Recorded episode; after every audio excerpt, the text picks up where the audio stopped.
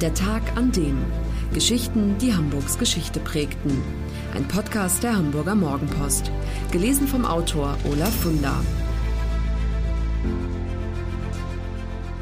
Der 1. Januar 1811. Der Tag, an dem Hamburg ein Teil Frankreichs wurde. Viele Hamburger sind begeistert, als die Franzosen 1789 auf die Barrikaden gehen und die absolutistische Monarchie zum Teufel jagen. Frankreich, das bedeutet jetzt Freiheit, Gleichheit, Brüderlichkeit. Frankreich, das ist das große Vorbild für alle, die an die Aufklärung glauben. Frankreich, das ist die Zukunft. Doch 1806 ist es mit dieser Begeisterung auf einen Schlag vorbei. Da stehen Napoleons Truppen mit einem Mal vor den Toren Hamburgs und besetzen die Stadt. Es folgen acht grausame Jahre, die als die Franzosenzeit in die Geschichte eingehen. Viele Hamburger hungern, werden zur Fronarbeit herangezogen, müssen mit ansehen, wie Außenbezirke der Stadt in Flammen aufgehen und können sich nicht wehren, als ihre Söhne zwangsrekrutiert und in blaue Uniformen gezwängt werden. Anschließend verrecken sie für Napoleon auf den Schlachtfeldern Europas. Napoleon, ein Mann mit einem Ruf wie Donnerhall. In den Wirren der französischen Revolution hat dieser korsische Offizier eine atemberaubende Karriere hingelegt. Als er 1793 erfolgreich die Artillerie der Revolutionstruppen in der Schlacht um Toulon gegen die königstreuen Royalisten führt, wird er zum Brigadegeneral befördert. Seinen Durchbruch hat er 1796, als er erfolgreich einen Italienfeldzug unternimmt. Der Sieg gegen Österreich und die Besetzung Belgiens, der Lombardei und des Rheinufers ebnen ihm schließlich den Weg zur Macht. Seine Popularität in der Armee und im Volk ermöglicht es ihm, 1799 die Revolutionsregierung zu stürzen und sich zum Kaiser zu krönen. Danach beginnt er Stück für Stück ganz Europa zu erobern. Nur der Hauptkonkurrent England ist militärisch für ihn nicht zu schlagen. Also versucht es Napoleon mit einer Wirtschaftsblockade, der sogenannten Kontinentalsperre. Keine Ware soll mehr von und nach England gehen. Um das durchzusetzen, besetzten Napoleons Truppen am 19. November 1806 Hamburg, denn das ist die Stadt mit dem wichtigsten deutschen Hafen. Französische Zöllner kontrollieren von jetzt an die Einhaltung des Embargos. Wer es unterläuft, wird hingerichtet. Die Folgen sind nicht nur für England schlimm, sondern auch für die Hamburger Wirtschaft. Bald liegen 300 Schiffe abgetakelt im Hafen. Zehntausend Hamburger, die in den Zuckersiedereien gearbeitet haben, sind ohne Job. Viele Betriebe müssen schließen, weil sie auf englische Kohle angewiesen sind. Auch die Kaffeehändler verdienen keinen Pfennig mehr. Von Juli 1807 an ist der französische Marschall Jean-Baptiste Bernadotte Oberkommandierender in der Stadt. Als er 1810 nach Schweden abreist, um sich zum König krönen zu lassen, übernimmt Louis-Nicolas Davout den Posten. Unter ihm wird Hamburg am 1. Januar 1811 ein Teil Frankreichs und zur Hauptstadt des neu gegründeten Departements der Elbmündung. Doch Davout behandelt die Hamburger nicht wie Bürger, sondern wie Menschen zweiter Klasse. Er benimmt sich wie ein Besatzer, er findet immer neue Steuern und unternimmt alles, um aus der Bevölkerung auch noch den letzten Groschen herauszupressen.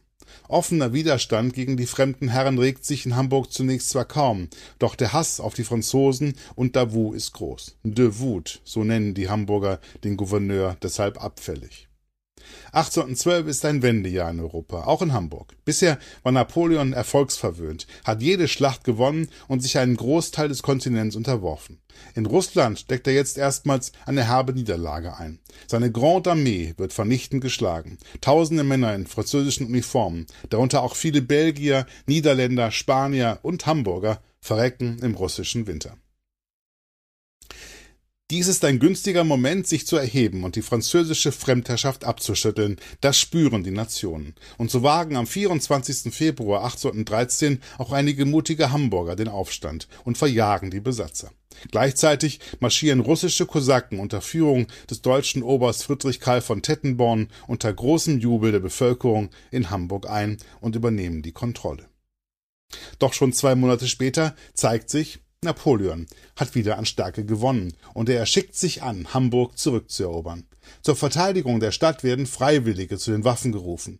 Der damals 20-jährige Buchhändler Wilhelm Pertes ist einer derjenigen, die sich der Hanseatischen Legion anschließen.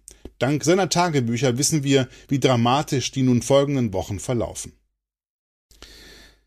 Ende April 1813 nehmen die Franzosen zuerst Harburg ein. Am 8. und 9. Mai greifen sie die Insel Wilhelmsburg an und bringen sie unter Kontrolle.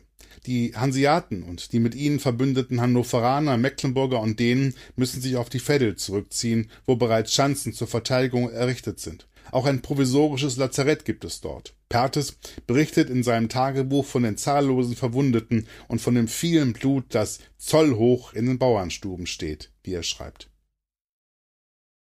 In der Nacht vom 11. auf den 12. Mai wird Perthes in die Stadt geschickt, um Munition zu holen. Als er morgens um 7 Uhr mit zwei Wagenladungen Gewehrkugeln und Pulver zurückkehrt, hat die Schlacht auf der Veddel schon begonnen. Perthes schließt sich einer Kompanie an, die einen Deich jenseits der Windmühle zu verteidigen hat, wie er schreibt. Er schildert, wie ein dänischer Jäger, der neben ihm kämpft, von einer Kugel getroffen wird und den Hang hinunterstürzt.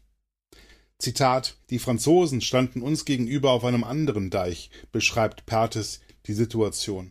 Bei der geringen Entfernung verloren wir viele Leute. Die Verluste der Franzosen sind zwar genauso groß, aber ihr Nachschub an frischen Soldaten will einfach nicht abreißen. Es rückten immer neue Massen gegen uns an, so Perthes. Am Abend des 12. Mai müssen er und seine Kameraden einsehen, dass es keinen Sinn hat. Die Männer, die überlebt haben, rennen um ihr Leben, springen in bereitliegende Boote und versuchen, zum Grasbrook überzusetzen. Dabei schicken ihnen die Franzosen ständig Gewehrsalven hinterher. Noch zwei Wochen lang nehmen Napoleons Kanoniere Hamburg unter Beschuss, wollen die Stadt sturmreif schießen. Mit Erfolg. Am 30. Mai gibt Oberst von Tettenborn auf. Die Franzosen marschieren ein und nun ist es wieder Marschall Louis-Nicolas Davout, der das Sagen hat in der Stadt. Er regiert mit eiserner Hand. Als erstes lässt er unter den Reichen wahllos Geisel nehmen, um so der Forderung Napoleons Nachdruck zu verleihen. Der nämlich fordert als Strafe für den Verrat Hamburgs die Zahlung von 48 Millionen Francs. Sogar den gesamten Barbestand der Hamburger Bank in Höhe von 7,5 Millionen Mark Banco beschlagnahmt Davout. Etwa zur selben Zeit kommt ein neuer Befehl aus Paris. Napoleon verlangt nun den Bau einer Landverbindung zwischen Harburg und Hamburg, um seine Truppen zwischen den beiden Städten besser hin und her führen zu können. 4000 deutsche Handwerker und 1800 Franzosen machen sich an die Arbeit, und nach nur 85 Tagen ist die Jochbrücke, wie sie genannt wird, fertig. Es handelt sich dabei um einen Bohlenweg auf Stelzen, der vom Grasbrook, heute Speicherstadt, schnurgerade 4,1 Kilometer bis Harburg führt und der es ermöglicht, die Insel Wilhelmsburg, damals noch nicht eingedeicht, trockenen Fußes zu queren. Es ist der 18. Oktober 1813, als französische Soldaten die Brücke in Betrieb nehmen. Um Hamburg als strategisch wichtigen Brückenkopf in jedem Fall zu halten, bauen die Franzosen die Stadt immer weiter zur Festung aus. Tausende Bürger sind zwangsverpflichtet und müssen mithelfen, Verteidigungswelle aufzuschütten. Die Aufseher prügeln auf die Leute ein, wenn es nicht schnell genug geht. Gleichzeitig werden die Vorstädte St. Pauli und St. Georg angezündet und dem Erdboden gleichgemacht. Bauernhöfen und Landsitzen in Hamm, Borgfelde, Harvestehude, Eppendorf, Eimsbüttel, Billwerder und Eisendorf ergeht es genauso. Der einzige Zweck dieser Aktion die Soldaten sollen freies Schussfeld haben, sobald feindliche Truppen sich nähern. Am 6. Dezember 1813 ist es soweit, da beginnt die Belagerung Hamburgs. Jetzt geht es um Leben oder Tod, und so erlässt Statthalter Davout einen Befehl, der seinem Ansehen in der Stadt nicht gerade förderlich ist. Um sich unnützer Esser zu entledigen, ordnet er an, dass bis zum 21. Dezember jeder Hamburg verlassen muss, der nicht genügend Lebensmittel für sechs Monate vorweisen kann.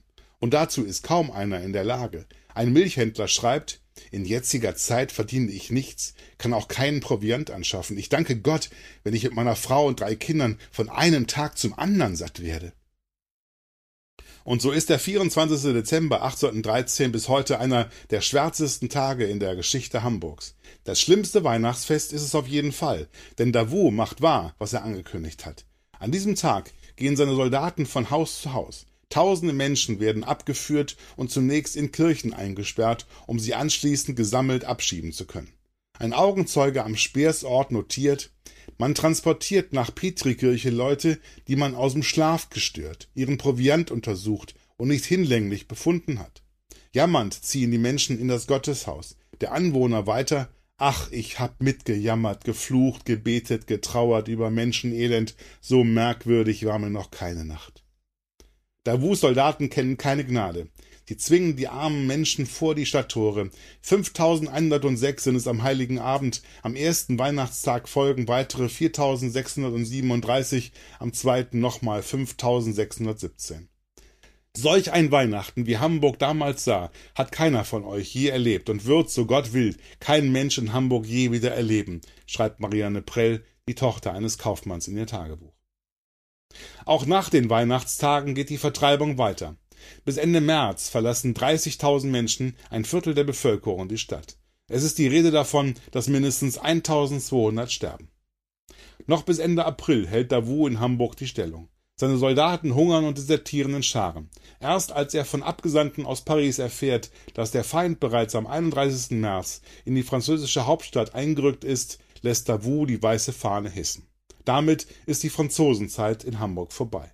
Ende Mai 1814, Napoleon befindet sich bereits auf Elba in Verbannung. Da verlassen die französischen Truppen die Stadt.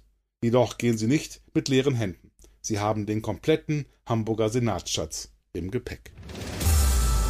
Das war der Tag an dem Geschichten, die Hamburgs Geschichte prägten. Eine neue Folge lesen Sie jeden Sonnabend in Ihrer Mopo und hören wöchentlich einen neuen Podcast. Noch mehr Historisches aus Hamburg, wie zum Beispiel das Buch zu dieser Serie oder die Magazine Unser Hamburg, finden Sie auch online in unserem Mopo-Shop unter www.mopo-shop.de.